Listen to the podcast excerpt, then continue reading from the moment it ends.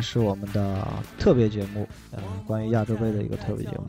很可惜啊，这个亚洲杯的特别节目到这一期就要告一段落了，因为今天晚上中国队在四分之一决赛就被澳大利亚淘汰了。对对对，这场整场比赛其实赛前可能是由于中国队这个小组赛打的战绩不错，嗯导致我们球迷的这个自信心爆棚啊。嗯，然后，但是这个场上的这个表现，反正是给我们打了脸。对，啊，应该球迷也都还是谨慎看好的吧？嗯对对对，喊喊口号说我们这个什么力擒袋鼠，对，再干掉日本，对嗯。但是可能理智一些的，大家还是知道中国队这个实力和澳大利亚确实有差距，场面上也表现的这个比较清楚。对对对，就因为这场比赛，其实中国特别是怎么说呢，在二比零之后吧，澳大利亚明显松下来的情况下，嗯得到的绝对意义上的机会也不多。对对对对对，呃，这场首发聊聊还是聊聊球吧。对，前几场都没怎么聊球，这场可以聊聊球。这场首发，中国队是做了一些变化。嗯啊，这场首发我看到这个阵容的时候，反正我是一稍微愣了一下，因为、因为中前场上了这个 吉祥啊、孙可嘉、吴磊这个攻击线组合，嗯因为吉祥揭幕战他也是首发嘛，其实表现的不是特别好，啊，但是这场打澳大利亚之所以这么打，我觉得可能是佩兰想要。呃，追求反击的这个速度吧。不过确实刚一开场，你明显能看出来吴磊啊，这个状态确实不错，速度很好。但是在身体方面，一旦与澳大利亚的这个防守队员有了身体接触之后，对，非常明显，直接就直接被拿下了。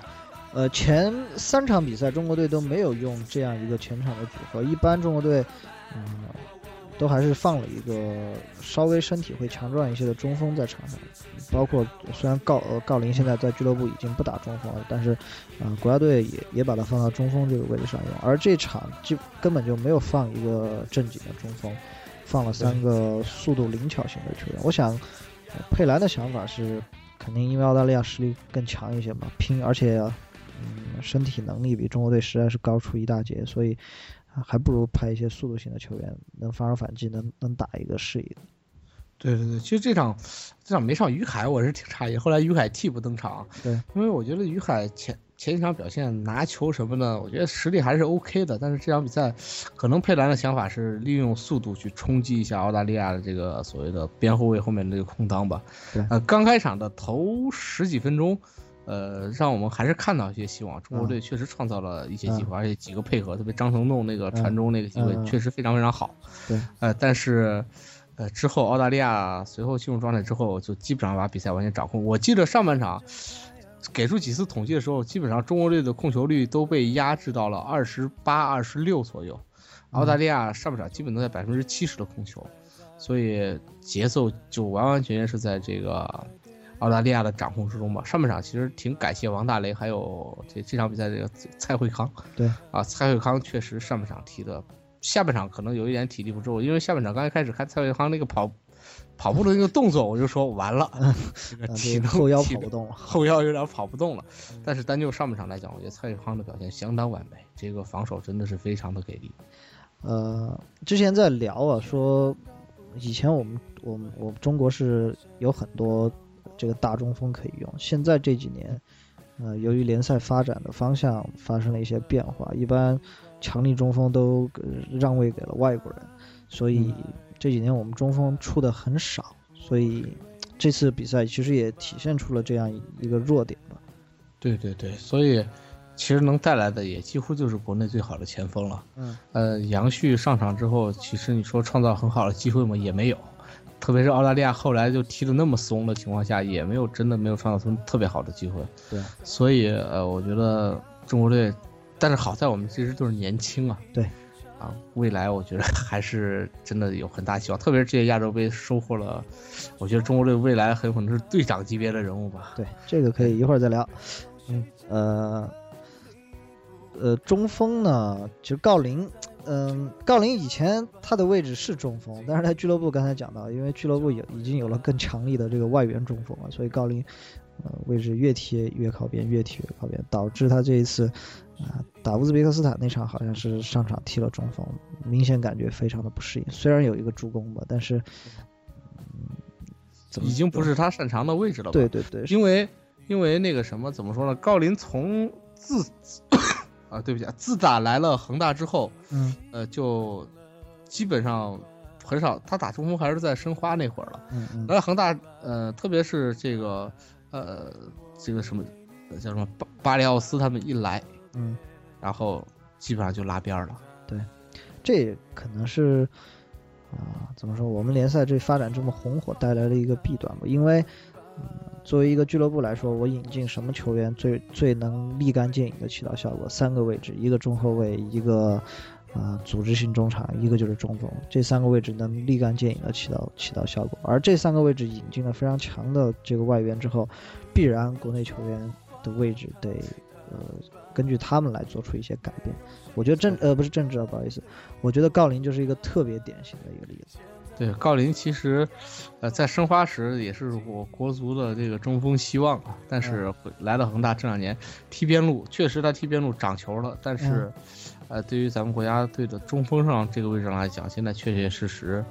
怎么讲，其实是一个退后退步吧。对对对，呃，佩兰的这场比赛的用人和战术呢，我觉得还没什么问题。其实而且还是挺对症下药的。刚才朴哥说到，其实前十分钟我们有机会，如果前十分钟能偷进去一个，佩兰就成功了，他这战术就完全成功了。对咱们这个其实佩兰这一次这个战术安排，上半场啊稳固防守，嗯然后靠着速度偷鸡偷一个，嗯但是结果没想到下半场刚一开场就丢球了，导致这个，而且中间梅方的这个受伤，对，呃，导致换人之后，呃，确确实实导致防守刚一开场防守就比较混乱，导致对方进了那么一个球吧。第一个球其实卡希尔那倒钩，嗯呃，就其其实就是漏人，这个应该在咱们之前的这个节目当中也都说过，国足这一届的中后卫盯人防守是有问题的。对，啊，连续几场比赛都出现了非常明显的这个盯人防守漏洞。果然这场这场比赛，呃，两个两个失误，直接就导致两个丢球。对，前三场可能是因为这个对手怎么说，对手实力有限。其实包括嗯对朝鲜那个丢球也是。对，呃，实力有限，没有造成很严重的后果。但是这一场，当双就是说你的能力必须已经拼到极限的情况下，这样的失误就显得非常致命。第一个球，呃，是一个角球开过来之后，原本盯防这个卡希尔的张琳芃和郑智，啊、嗯，和卡希尔三个人撞到一块儿之后，郑智就直接捂脸倒地了，应该是撞到他头了，因为我看卡希尔撞了一下，自己也摸了一下头。对，但是在这个情况下，呃，没有倒地的张琳芃其实也应该继续过去防守卡希尔，但是他就站着看了，可能以为裁判会吹，但嗯，是却没有吹。结果球过来之后，卡希尔无人盯防的情况下，一个倒钩，球打的倒是挺漂亮的。对嗯一个进球，但是主要问题还是出在我们失误。那个球只要一有身体接触，他倒钩是没办法完成动作的。对，其实上半场的时候，澳大利亚就有好多次机会，嗯，呃，通过定位球的防守，然后怎么说，对中国的球门造成威胁了吧？对，呃，机会非常非常的好啊。对而且这个要不是大雷开挂，我估计、呃上半场可能中国就丢球了。嗯对下半场之后这样的问题依然出现了，所以特别是中国队在丢第一个球的时候，直接被摁了差不多有二十多分钟吧，嗯，几乎是没有进过澳大利亚队禁区的。缓不过来。对我中间可能也就是一脚远射吧，张琳芃有一脚远射算是有一点点威胁，其他的情况下就基本上就根本打不进对方禁区。对然后在这个时间段内，佩兰也是一直没有做了调整对，七十分钟左右的时候吧，中国队才第一次做了换人。其实嗯当时我就说，五十多分钟、六十分钟那会儿，中国队明显有几个人是跑不动了。对，呃，但是那会儿佩兰没有做出调整，我觉得确实是比较可惜。对其实大家可以对比一下，对乌兹别克斯坦那场球，我们也是先丢球。对，对澳洲这场球，我们也是先丢球，但是两个先丢球之后的，呃，中国队的表现是截然不同。不是说我们这场中国队踢的，呃，不卖力或者战术有问题，其实就是因为对手实力有有变化。对对手的实力确实强于我们，从身体包括踢球的速率，包括他们的配合的娴熟程度，远远高于我们。对，所以，嗯、刚才聊到第一个失球，第二个失球呢，其实也是刚才聊的那个问题，中后卫定人的问题。第二个失球，我觉得比第一个失球更不应该。第一个失球还有可能说是我们所谓比赛经验不足，或者注意力不集中，或者是呃以为裁判会吹，裁判却没有吹。第二个球是运动战中卡希尔接传中的一个头球，那个球我仔细回看了一下慢动作，呃，禁区里有四个中国队球员，中啊点球点附近两个中国队队员竟然都能漏人，对，卡希尔在卡希尔一个人在禁区之内，还有一个澳大利亚球员，呃，接近大禁区的线的位置。卡希尔身边两个球员，应该是任航和替换这个梅方上场的姜志鹏两个人。对，啊、就这么两个人一前一后的把卡希尔漏了个精光。嗯，像那种其实那种传中的情况下，其实当时澳大利亚的球发展到左边路之后，已经就是没有办法的办法了，我只能传中了，就中间找卡希尔那个点，能找着就找着吧，找不着就算了。嗯、但是很可惜的是，我们的两个呃一个中后卫，一个边后卫吧，张琳芃当时是补到补到补到那个右边路，对嗯，其实那个球那个球在传中的时候，应该是有三名中国队员被拉到了边路，嗯，对对，所以导致中路相对空虚，但是中路的两个队员也没有盯人，对就导致了第二丢球。对，还是我们从第一场比赛之后就在讲的这个中后卫，啊、位置感或者说漏人的这个问题。不知道不知道佩兰现在有没有后悔没有带冯潇霆了？呃，这个也不一定啊，因为这冯潇霆来了，冯潇霆本身防空其实就一般，嗯，但是呃怎么讲呢？这现在只能假设了，但足球没法假设。对这个，而且教练不带某个球员，肯定是有各种各样的原因，不可能是因为啊、反正我们是搞不懂他是什么原因的，肯定有他自己的原因，对吧？对对对啊，嗯，还行吧，我觉得整体踢下来，特别是看到今天，嗯、比赛结束之后，媒体啊、微博呀上这个，包括评论员，包括我们这个球迷的一些反应来说，好像和以往有所不同了。大家对待中国队这个态度，对，因为这场比赛说实在的，踢到最后，啊、国足真的是拼到了最后，到最后一刻其实都在拼，防守也很凶。对，呃，但是有些时候怎么说呢？这个比赛的态度，我觉得是可以，球迷是看得到的。对啊、这次不是说什么，这次就是就跟打伊拉克那场比赛一样，那个嗯跪着活，嗯不是跪着死。这场比赛至少中国是站着倒下的。这个球迷球员的这种表现，球迷是能看，至少你踢球努不努力，精神是否足，拼劲儿是否足，这一点球迷是一定看得到的。对，呃、还有一个球员想提一下啊这个嗯郑智，嗯，呃，因为不出意外的话，应该没有意外了。对，呃，这应该是郑智最后一最后一届最后一届亚洲亚洲杯，而且他能代表国家队再踢多少场比赛，能不能踢到这个世界杯预选赛都还成问题。对，因为下届亚洲杯正式三十九了，啊、嗯肯定没戏了。嗯嗯，除除非出现奇迹啊！如果那个时候真的把三十九的郑智再拉出来，还打现在这种位置的话，那真的也挺可悲的。对踢乌兹那场，其实我在当时在现现场微信我们在聊的时候，我其实当时就说，我说郑智现在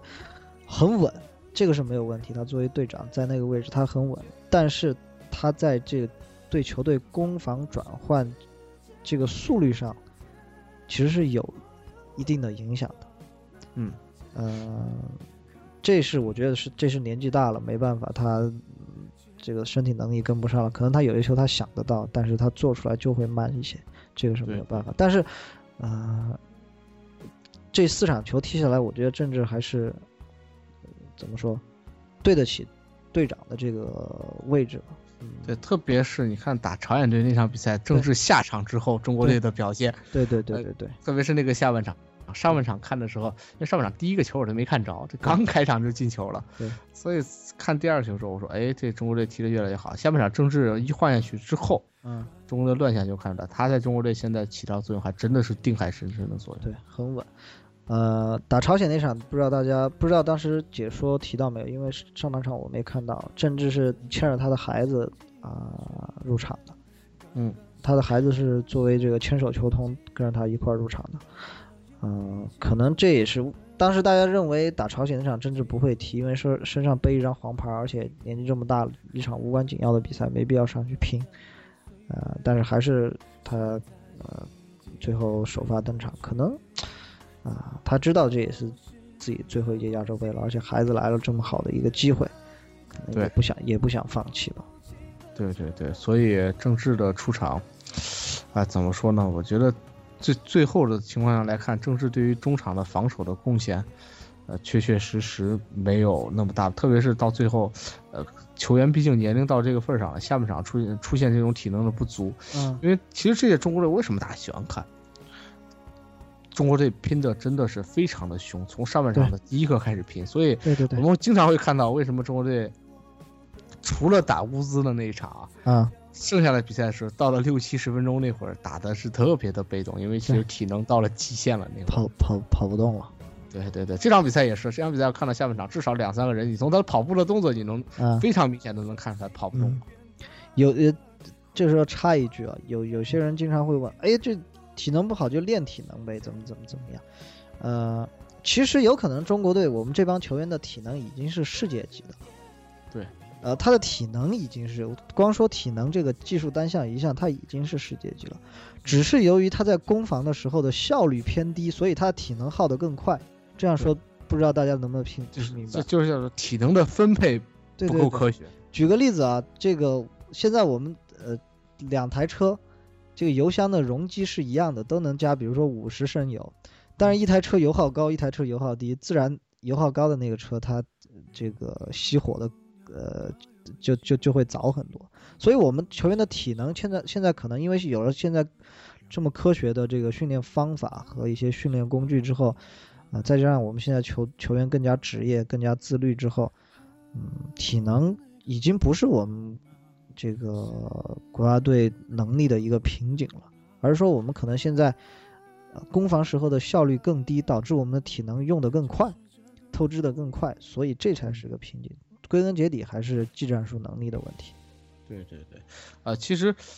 体能吧，我觉得至少世界级不至于吧，亚洲算是比较好的，应该问题不大了。嗯嗯，对，但是这打乌兹别克斯坦就是很明显，那场比赛能看得出来，乌兹别克斯坦是典型的亚洲体能差。嗯但是你看今天也和韩国拼到了加时赛，对，呃，就是中国队的体能现在至少比大多数亚洲球队强是肯定没问题，但为啥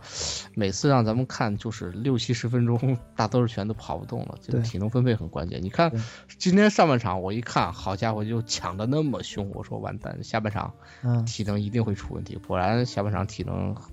至少上半场表现比较抢眼的几个队员，下半场体能出了一些问题，像孙可，对，呃，确实出了问题很多。对。但反过来说，你上半场不那样极限的去拼澳大利亚，上半场就不可能是零比零这个结果。对对对，所以，呃，怎么讲呢？这场比赛我觉得输球不在态度，而在于球员确确实实我们的实力是逊于澳大利亚。对，而且不是说我们体能比别人差，或者身体比别人差，呃，是全方位的。嗯，对，足球本来就是一个这个立体综合的一个项目，你没有一个队能纯靠体能，没有一个队能纯靠技术，没有一个队能纯靠身体能踢出特别好的成绩的。嗯，对，呃，这个亚洲中国队的亚洲杯结束了，亚洲杯还没结束呢啊，还还还挺好看的，后面的比赛应该。对，嗯，中国队的亚洲杯结束了。嗯，朴哥，你觉得这次中国队亚洲杯带来了些什么收获没有？收获最大收获，刚才说了一半嘛，我说这嗯。可能未来的队长估计就收获了一个了。这王大雷确实很霸气啊，在这些亚洲杯中的表现。对。呃，从第一场扑点球开始啊，对，虽然媒体说别人扑点球是这个球呃小球童给给那个什么，呃小球童给给指点的吧？啊。对，这个大家选择性的相信，呃，但是从后面这一二三三场比赛来看，确实这个他在后防线上的作用是强于中国队呃场上四个后卫里面的任何一个。嗯呃，这个他何止是四个后卫啊？嗯我觉得这简直绝对是中国队这届亚洲杯当中表现最最出色的球员。最最最出色的。对因为呃，从第一场比赛没有他那个铺垫，就更不要提后面的这个于海的这个球了，可能可能中国队这这届小组能不能出现都是另外一码事儿了。嗯嗯呃，外加上后面的这个神级发挥吧，特别是这场打澳大利亚，嗯呃，如果没有怎么说，如果没有这个王大雷这样发挥的话，这场比赛可能四个五个，我觉得都不是问题。呃，我看詹俊老师的微博在讲，据说这次利物浦特别安排了这个球探来考察澳洲的门将马修瑞安，如果来了的话，这场比赛他肯定在看。呃，这场比赛马修瑞安倒是没什么特别大的表现，指不定能把王大雷给看上。啊、这个王大雷是有过这个事情经历，他很小的时候，十六七岁就去国米试训过了。对，啊、所以这个搞不好啊，这个但是这个英超球队签亚洲门将有，但是很少。对，也就也就是我们常熟悉的那个阿曼门将，其他的基本是没有。嗯，王大雷，一九八九年一月份生的，这个还还还挺年轻，在门将这个位置上来说的话，还还算挺年轻。非常年轻了，今年才二十六岁，对而且王大雷年少成名啊！你王大雷，这个想想，零六年打多哈亚运会的时候，嗯，他就是主力门将了，那时候他才十七岁啊。对注意亚运会是什么级别？就是国奥年龄级别，他基本上是提前四年，对相当于以 U 十七的身份打 U 二十一的比赛就已经是主力了，所以也看得出他的天赋确实很足。对这次在澳洲的时候，王大雷人气也是很足啊，因为可能第一场铺点之后，媒体对他报道特别多。嗯，反正在球场上，我看见除了除了郑智、郜林以外，就属王大雷的球迷最多了。而且王大雷这个外形和他的这个个性，其实很招球迷喜欢。对对对，啊，所以怎么说，申花把他放了，真是可惜了。不是不是说呃朱俊要，啊，这个这个就不提了。呃，之前看到篇文章讲王大雷啊，说王大雷如何成为门神的这篇文章，呃，还有一些道理可以大家给大家分享一下吧。说其实王大雷的个性，呃，可能和大部分的中国球员是有一定的优势吧。个性上来说，就是人的个性上来说，他是特别外向和怎么说有感染力的一个人。在这个运动员里面嗯出现这样的这样的一个性格啊，呃，确实对于团队里面他能够起到非常积极的一个作用。对而且他这个英文很好，嗯，对，英文很好，所以大家知道他和德罗巴的关系特别好嘛。对对对，据说德罗巴在当时在上海的时候，球队里很多球员和他基本上都没怎么说过话。嗯德罗巴好多好来中超的时候，一个是德罗巴也不说，二是中国人这个本身他这样的一个性格，就导致了好像和好多外援确实揉不到一块儿。对，你看，包括在 NBA，像姚明那样性格就可以和这个怎么说这个球员这个融在一起，但是像阿联这样的性格就有点困难。对所以他这样一个性格，可能大家看，其实作为一个运动员，他需要稍微外向一些，呃，而很多中国运动员都是特别偏内敛，所以可能他这样一个性格，包括大家知道现在呃各种外籍教练啊、外籍守门员教练，在沟通啊、在互相之间理解方面，会给他带来很大的一些优势。然后呃还提到就是说王大雷。他第一个儿子的出生给他的影响很大，因为找王大雷是年少成名嘛，大家可能以前对他的一个感受就是，呃，特别浮夸，啊，对，说说不好听，呃叫浮夸。然后大家知道喜欢这个什么，喜欢这个，好像他是喜欢说唱音乐，喜欢黑人文化的这样，对他王大雷以前看中超就是嗯看他的那个发型，对颜色，对，什么银色什么的，各式各样颜色都见过。对所以说他据说他第一个儿子出生让他这个性格沉稳了很多。嗯嗯，所以怎么说，年少成名之后一路走来，正好天时地利人和，有了这么多一些呃机缘巧合吧。这次终于在亚洲杯上爆发了。其实，呃，在他之前，其实佩兰对他来说也是一个这个怎么说，恩人。对对对，像王大雷这种性格啊，我觉得之前想进国家队有点难度，特别是其实现在国内表现出色门将也不是没有啊，你看像曾诚啊，包括像杨志啊，其实表现也很出色。对，但是包括这俩人，其实也是已经把持了国内的这个主力门将，国家队主力门将好多年，嗯就是在佩兰来之后吧，把王大雷给扶正了。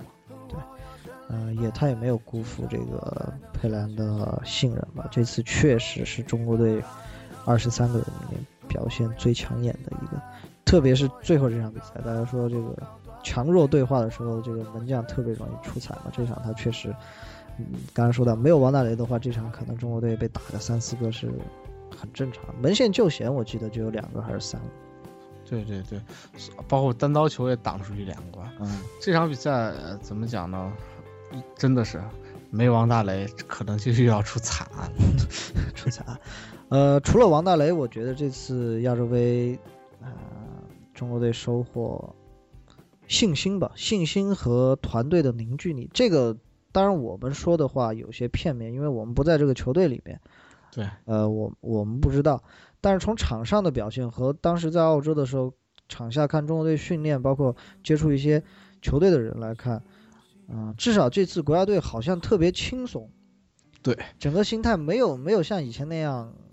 压力特别大呀，或者怎么这个踢不好回来没没脸见这个十二亿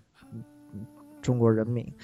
这次特别轻松，可可能也是这次 媒体和球迷对国家队的期望值异常的低，觉得这个小组能能赢一场就不错了，没有任何期望，也没有任何压力，所以导致这次球队氛围非常的轻松。反而这种轻松的氛围下，而且这次国家队特别特别年轻，嗯，对对对，所以我觉得，反正都说了嘛，这个亚洲杯已经超出了我们的预期了，而且大大超出了我们的预期了，对，而且还能收获了这么多经验，所以对于我觉得我们下一届世界杯冲击世界杯吧，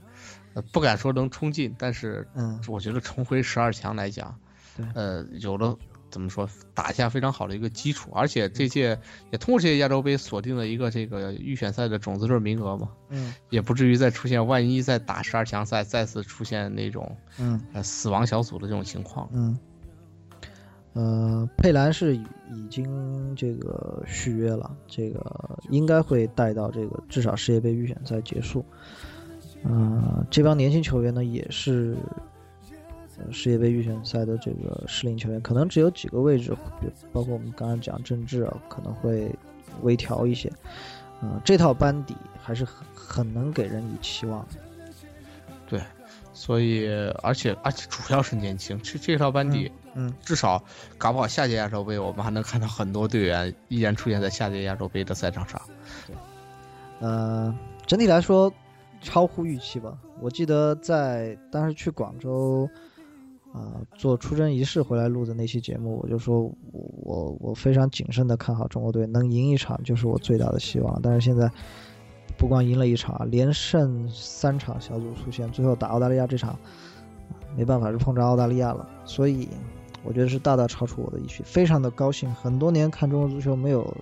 这这么开心过了，特别是乌兹别克斯坦那场赢了之后，啊、确实开心。嗯，对对对，所以我觉得不光能够给我们带来一些快乐，还能给我们带来希望。嗯，这这就是咱们这些国足对最大的给给怎么说带来最大的收获吧，至少重塑了球迷的信心呢。对，而且刚才开开始也讲到，这次在这个球迷们在微博上讨论都，呃，不像以前那样，呃，使劲儿编段子消费消费国足了。现在好像给国足更多的是鼓励啊，这样一些话语，这挺好。嗯，其实也是这个国家队自己表现赢得的这个球迷的一种尊重吧。以前大家是踢完觉得没有希望，这个踢十次我们还得输十十次，这次踢完觉得，哎，好像这个要是有点运气，说不定能走得更远。所以，嗯，呃，这个挺好，确实非常让人高兴。这是至少给了我们这些希望嘛。嗯，所以我希望接下来能够继续给我们带来更多的希望，要不然这个希望越大，失望越大。今年六月份世预赛就又开打了，嗯，对。呃，希望国足能有好的表现吧。对呃，刚才看到说，克鲁伊夫在提到中国足球的时候，他提了几点，大概意思是说，首先，呃，我们要正视中国足球这个水平低的这个问题。对。呃，不光是足球水平低，而且是足球研究和足球评论的水平也很低。嗯，这是第一，承认这个问题。其次呢，要找到问题的原因之后，嗯，要花长时间的来发展。他说自己拉玛西亚也是在他自己退休之后才出的成果。对，嗯、所以还是希望这个我们的听众或者说是球迷吧，这次在看到希望之后，能给中国队更多的呃信心和鼓励。嗯，能够在自己日常怎么说？可能你少少编个段子去这个消费一下中国足球，可能就会让你身边呃不不再那么减少几个中国队的球迷。嗯，这其实就是对中国队的一种支持了。对对对，其实，呃，多少传一些这种负面新闻吧，多看到一些国足相对积极的一些东西，对，呃，然后多给一些鼓励，我觉得就够了。这包括这个，现在好多媒体也说，你们要吐槽这个，嗯真的就吐槽吐槽什么解说员啊一类的，嗯，给这批球员多一点点的这个赞美和赞扬，这个对对于国足来讲就是好的。对呃，在前几年的这个假球黑哨风波之后，我我觉得现在从我们俱乐部的崛起之后，中国足球有一个向上走的一个势头。对，包括上一期我们提到说，这个这个恒大呀，啊、嗯这这这这么这花这么多钱，这个引进外援，其实中国足球在有一个向上走的一个势头，这个挺对好。对对对，就相当于前两年，相当于进入足球的一个低谷吧。嗯，都已经低成那样了，怎么只要有点好的就是向上走了？对，所以、呃希望这个苗头能够继续吧。对这个亚洲杯结束了，这个中国球队的比赛还没结束，大家可以关注一下。马上我们这个亚冠的资格赛就要开踢了。对呃，就在一月底二月初的时候，我们之前做过预告，嗯，大家可以关注一下，到时候春节放假好像也可以看一下。嗯、好吧，这个中国队的亚洲杯，呃，征程也结束了，我们这个特别节目啊，今天还不会结束，只是说我们特别节目的，呃，特别亚洲杯的特别节目，这是最后一期了。呃，聊完亚洲杯，下面我们还是聊一聊这两周国际足坛，因为最近聊亚洲杯都忽略了这个国际足坛。其实国际足坛这几天还是有不少新闻的。嗯，呃，首先，这个法国名将特雷泽盖，也这在亨利宣布退役之后，这不到一个月，特雷泽盖也宣布退役。呃，这个法国酒吧一代，啊、呃这基本上是集体谢幕了。对这个特雷泽盖，嗯，可能之前 大家不知道他去哪儿了啊，嗯，呃，他是去印度踢球了，印超联赛。对，之前离开了意大利之后，先回了阿根廷，河床嗯踢了两年，嗯然后这个眼看着就要退役了，结果印度联赛不前阵子很火嘛，把把退役的内斯塔队又给挖过去了。嗯，对，所以这个特雷泽盖也过去踢了，包括皮耶罗呀这些人，现在都在印度联赛。估计皮耶罗也该退了，今年都已经四十，马上四十二了，嗯呃，四呃四十一，马上四十一了。所以，呃，怎么讲呢？随慢慢慢慢的，还是那个相对伤感的话题。我们当年看球的一批球星，就基本都要退役完了。哎，不过想想啊，这个特雷泽盖三十七，今天进中国队两个球的卡希尔七九年的，对，嗯今三十六，特雷泽，呃，其实不到三十五周岁，这个嗯。卡希尔，呃，特雷泽盖是七七年的嘛，啊这个今天卡希尔状态这么好，还在美国踢，嗯。所以呃搞不好下届世界杯卡希尔还能打，看这个状态。对。今今哎，去年进是进那个世界波，还我觉得还在我眼前吧，打荷兰打成那样，澳大利亚。呃，所以还还是说回来了，就是又说回来，这样中国队输给澳大利亚真是，其实这个合情合理。你看世界杯上澳大利亚打荷兰、打西班牙，对呃，这觉得中国队输澳大利亚怎么能输成这样的人？嗯把去年世界杯打荷兰这场比赛翻回来看看，你自己就知道为啥能输成这样。对我之前上一期节目不是说我澳大利亚这么一个足球荒漠，荒漠到什么程度？我在布里斯班逛了非常多体育用品店，嗯，找不到布里斯班他们本地那个叫布里斯班狮吼狮吼。队队队的球服，，嗯。他有卖什么滑雪滑滑滑，这就是什么冲浪的呀，嗯。各种各样这个本地球队的这样一些服装，包括板球，包括嗯橄榄球的服装，就没有找到这个卖足球足球服的一个地方。呃，而且竟然问到好多布里斯班本地人，他们都不知道他们有一个这样一个足球俱乐部。就这么一个足球荒漠，呃，这国家队能到这种水平，这，嗯所以我们国家和别人的差距真不是赛赛场上能够体现出的那么一点半点。其实主要这澳大利亚好多这都是英产的嘛。嗯，对对对，其实澳澳大澳大利亚，你看澳大利亚踢球，也就是完全就是沿袭，可能他就是五年、十年以前英国英呃英格兰国家队的那种打法。还那比五年、十年前英格兰可快，这节奏。对，呃，还是不不聊不聊了啊，亚洲杯不聊了，对，继续聊新闻。呃，这来自意大利的一个新闻啊，这个嗯，贝卢斯科尼这最近承诺了，这嗯个我会卖掉 AC 米兰俱乐部。赶紧卖，嗯 早卖，这个也最好最好找一个好下家，嗯这好让我们这种毛蜜能够继续对我毛这个充满希望点儿。前两天好不容易看场联赛，又打成那样，哎，据说把大巴卖了是吧？呃呃，呃这个这个倒是可以解释一下。这其实意大利啊，好多俱乐部都这么搞的，就是球队是没有专属大巴的，嗯。呃，球队会和一个大巴公司签约，就是这个大巴我们比赛日你一直就用就好了，因为毕竟平常是用不到大巴了，平常都是球员开车去训练，对，所以只有比赛的时候才会用到大巴，所以球队养这么一个大巴是非常非常不划算的一个举动，而且，呃，这个怎么讲，呃，这个大巴好像是卖给了一个旅游公司吧，当成一个米兰俱乐米兰俱乐部的一个旅游的项目专用。嗯，所以我觉得也是挺好的一个事儿。不过怎么越解释越觉着屌丝呢？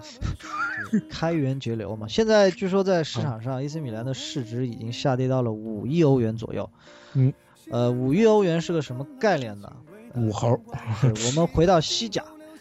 这个二十一号，这个万达召开新闻发布会，正式宣布四千五百欧欧元收购了马德里竞技俱乐部百分之二十的股份。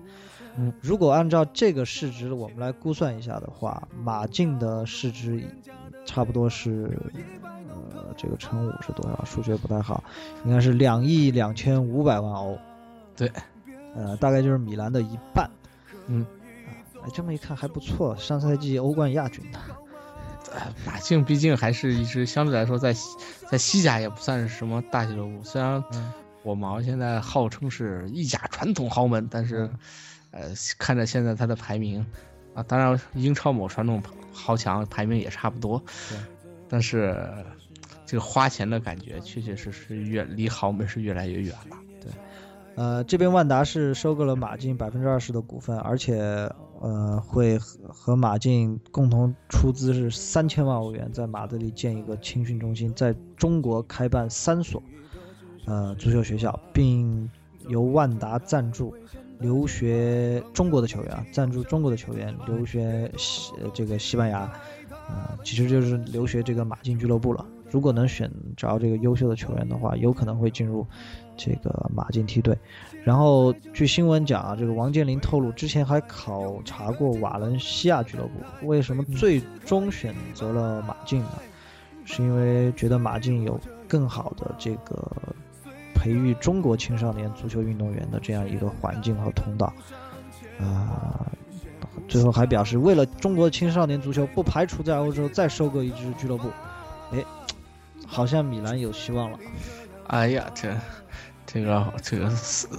这个西，哎呦，这也太要过去了，你说这贝卢斯科尼的女儿子怎么办呢？呃，这个王思聪已经有有有女朋友了啊，不分哎，你看来好久没上微博，不是分手了吗？啊，又分手了。啊，这个这个就不聊了，这个毕竟高富帅的世界我们不懂啊。呃，其实可以看到这个叫什么“上有好者”，下一句话是什么？这个我们有领导喜欢足球，你看这些这些资本大鳄就嗯，前前赴后继的投入了这个足球产其实其实王健林这么说，为什么投马竞啊？这西甲豪强里头，嗯，呃，大多数都是会员制俱乐部，私人制的没几个。对 你想，那百分之二十五的这个股份不是你说买就能买第一，所以，呃，马竞确实是也应该是为数不多的选择了。对，啊、反正怎么说有一个好事儿吧，有人愿意为为足球花钱，这是这是一个好事儿，这个嗯，不错，特别是我们中国的这些哎，我们我我们在马竞那小将是不是要这个搞上一线队儿打打一打了？叫什么？嗯，这有有有有这种可能性吧？呃，说到马竞啊，这个马竞最近马竞老老踢重要比赛，后来我去查了一下马竞最后的最近的赛程，这一个月，这一个月的赛程啊，一月八号这这是已经踢完的，马竞打呃国王杯踢皇马，一月十二号马竞国王杯踢巴萨，呃联赛踢巴萨，联赛踢巴萨，一月十六号国王杯马竞回来又踢皇马，这三场也是踢完了，马竞是呃一平一胜一负。然后二十二号就是今天早上凌晨这场球我还看了，这个国王杯下次回合马竞踢巴萨，这场是马竞客场一比零输了。然后二十七，呃，然后马上二十五号这场会比较轻松一些，主场会打联赛打巴列卡洛，这是可能这这一个月唯一能够喘息一下的时间。紧接着二十九号国王杯马竞主场打巴萨，然后二月七号这个西甲马竞主场踢皇马，中间。马竞还不错，运气比较好。联赛里面好歹能够喘息一下，在打巴萨、皇马中间加了一个格拉纳达，加了一个巴内卡。今天晚上对打巴列卡诺，这还好给喘了两口气儿。如果把这俩队儿你再换成像这个赛季的，呃什么，呃塞维利亚呀，或者然后再再再给你来一巴伦西亚，我估计这马竞真的要吐血了。对，呃，最近看连看了三场这个巴萨的球，呃，录像和直播。嗯，就是金球奖颁奖之后，觉得这个大家知道梅西近三场比赛进了六个球嘛，嗯，嗯，觉得这个梅球王好像又找到了这个两年前的感觉。啊，这个看梅西，反正最近看那场比赛就是打马竞的那场联赛。嗯，我之前做节目里也说了，我推荐你回去一定要看一看梅西，这个又要开外挂了。对，嗯，不知道为什么，这个可能是这个受了金球奖的刺激，还是怎么样？呃，这赛季看巴萨的球，觉得梅西有一个，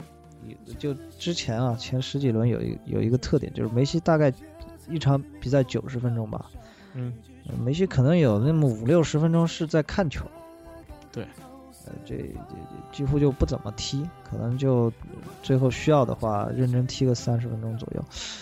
嗯，这个可能是上一场受刺激了，这个也挺好，C 罗不是说吗？这个我和梅西互相激励，这样的竞争有益于足球的发展，嗯，挺好的。这个看 C 罗下一场联赛怎么回应吧。下一场联赛应该是明天晚上，皇马应该是十一点，时间还挺好，大家可以看一下。对手不强，科尔多瓦，呃，客场应该会是一场大胜。哎，希望啊，别败了人品啊！不不不，不会的。这个客场打科尔多瓦还是。这个有把握的。最近 C 罗正和女友分手，估计也是憋着一肚子火啊，对吧？嗨，呃，也不一定是憋了一肚子火啊。这个新闻都又出来了。嗯，怎么了？哎呀，这个不是说和一个电视台的记者啊啊又搞在一起了吗？所以 C 罗这样的球员，我们就不用为他的私生活操心了。这个高高富帅的典型。对。高富帅的典型，嗯，好吧，那这期节目好像也没什么可聊的了。这个亚洲杯结束了，大家这到春节这段时间，这国内也没什么比赛，大家又可以专心看看这个欧洲足坛的比赛。还有一场英超的球，其实我看了这个阿森纳对曼城的那一场。嗯嗯，这个这个这个可以聊一下这个。嗯，本以为这个阿 阿森纳是这个客场打曼城啊，又又去求虐去了。对对对对对，这上上一次我记得好像被打花了。嗯嗯，这次呢，不知道怎么不知道怎么，其实呃有调整，温格有调整，这个温格放弃了这个怎么说对对球的控制吧，嗯，这个安安心心的踢踢这个防守反击。呃，抓机会偷，没想到确实还取得了不错的效果，啊，所以这会不会改变温格？他得放弃他在英超的那种，我是技术流，我是华丽派的这样，呃，一个身份，放下这个身段来踢一些实用一些的足球，可能以现在阿森纳的阵容和英超别的队的这样一个配置来说，说不定是一条出路。是，所以我觉得怎么说呢？现在阿森纳现在还是第五，还没有做到他自己最熟悉的那个位置上。前面是曼联啊，嗯，这个别急啊，争四狂魔一般二月份就要苏醒了，所以好戏就要来了。嗯，嗯，好吧，反正这个刚才说的，中国队比赛结束了，大家可以就一门心思的又投回这个欧洲足球了，好好看欧洲足球。呃，这个我们的亚洲杯专题节目也就这是最后一期，之后我们会继续更新我们的常规节目。呃，另外有一个可以给大家预告一下，我们做了一个微信的公众平台，嗯，账号是什么来着？想不起来了，回头微博上更新吧。呃，大家应该搜“聊个球”，应该能搜到吧？我也我也我也不记得了。呃，之后我们应该会呃每天在微这通过这个平台给大家推送一个六十秒的一个这个语音消息，这就解决了这个老有这个听众催我们更新的这样一个问题。这个每天我们都会推送一条。嗯，虽然只有六十秒吧，但是大家每天都能听到。之后我们会在微博上更新一下。微不过据说在微博上更新会被删号啊。呃，这个真的不知道啊，那就下期节目再预告吧，因为我也不记得这个用户名叫什么了。呃，好吧，那差不多，这个特别节目就到此结束。希望大家还是继续关注亚洲杯，这个关注日本、韩国、澳大利亚这些。这些列强们的比赛吧，嗯，朴哥还有什么要说的？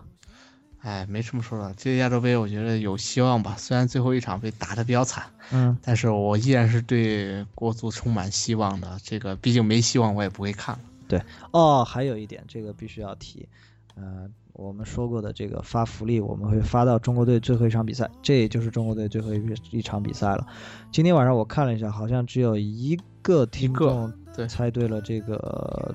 澳大利亚二比零胜国足的这个比赛。嗯，明这周吧，这周末我会把这四场比赛全部猜对的这个朋友的信息整理出来，然后我会在微博上艾特你们，然后呃，请你们把你们的这个能收快递的地址、电话和姓名呃私信给我。然后这边会把奖品给你们发过去，好像不是很多，奖品猜中猜中比分的应该没有太多吧，但是好像有人连续猜中，嗯，对，连续猜中，怎么没去买彩票？对，好吧，那这一期节目就是这样，嗯，大家拜拜，拜拜。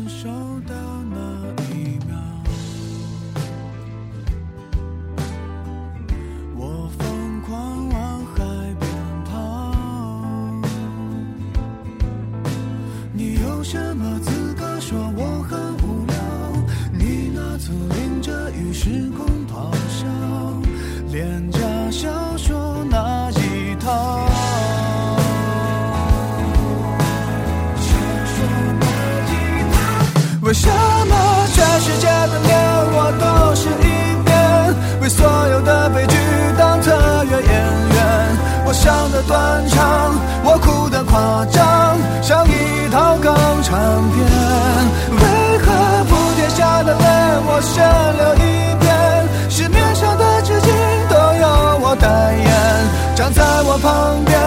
你不算可。